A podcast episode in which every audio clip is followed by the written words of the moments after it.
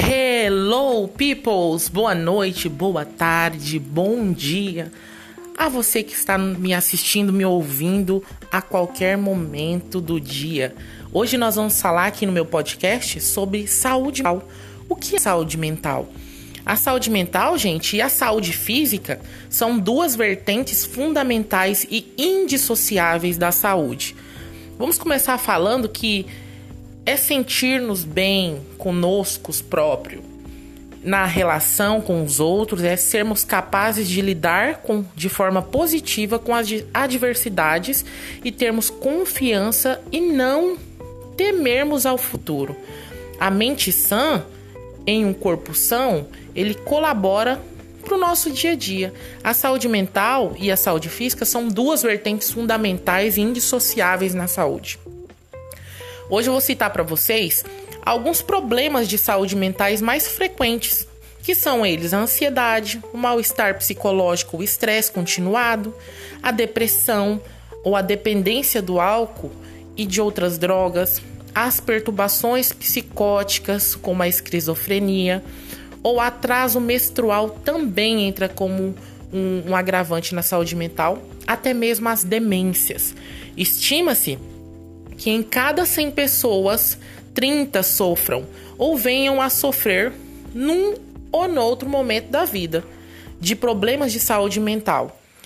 E que cerca de 12 tenham uma doença na mente grave.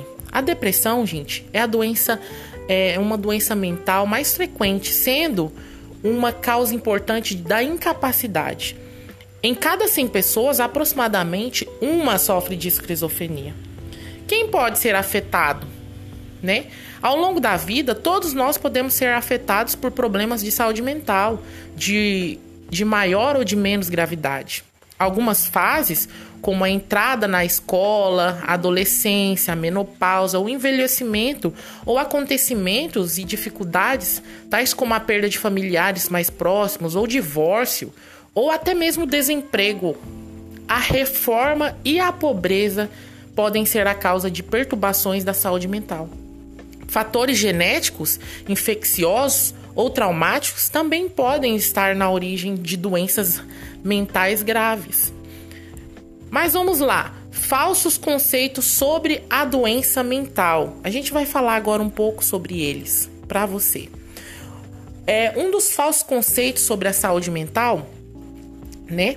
As pessoas, é, as pessoas afetadas aí por problema de saúde mental são muitas vezes incompreendidas, estigmatizadas, excluídas ou marginalizadas devido a falsos conceitos que é, importa esclarecer e desmistificar, tais como as doenças mentais são frutos da imaginação, as doenças mentais não têm cura e as doenças, as pessoas, perdão, com problemas mentais são pouco inteligentes, preguiçosos, imprevisíveis ou perigosas. Estes mitos, a par do, do, do, estigma e da discriminação associadas a doenças mentais, fazem com que muitas pessoas tenham o tratamento, né? Tenham que, com que o tratamento aí ele seja, ele ele evolua para uma piora, né? Mesmo nas doenças mais graves é possível controlar sintomas, perdão, através de medidas e reabilitação. E todos nós podemos nos ajudar, podemos ajudar. Não o que estigmatizando, apoiando, reabilitando, integrando.